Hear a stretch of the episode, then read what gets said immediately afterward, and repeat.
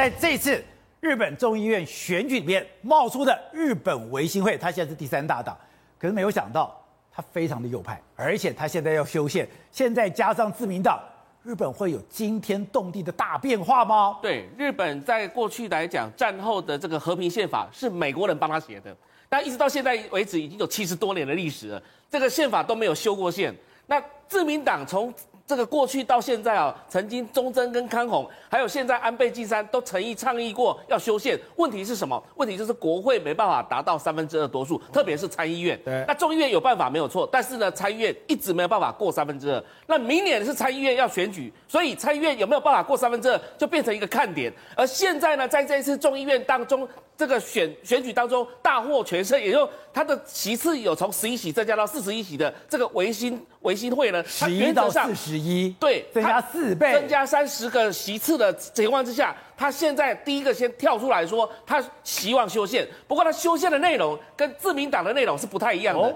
因为他修宪内容主要是教育免费，然后呢。教育免费，地方分权，地方能多一点权利，特别是大阪出生的，他是大阪人，是的，所以你看到他们的修宪的想法跟自民党要修第九条的这个所谓的和平宪法是不太一样的。但是现在问题是什么？问题是岸田文雄，即便是还是在自民这个国会当中作为多数没有错，问题是能够获得民众的认可吗？而且特别重要的一件事情，能够获得美国的认可吗？也就是说，其实日本宪法是。应该由美国的首肯之下，才有可能动到宪法。我记得有一个老前辈曾经跟我讲过，熟悉日本政界的老前辈跟我说，如果你看到日本政党一直在提所谓的修宪修宪，那个都假议题，哦，因为真正掌握权力的是在美国人的手上，现在还是不是在日本人的手上？因为只有在美国首肯的情况之下，你的和平宪法，其实说真的，你和平宪法就可以让美日安保条约一直下去了嘛。如果你今天日本壮大了，不需要美国了，那是不是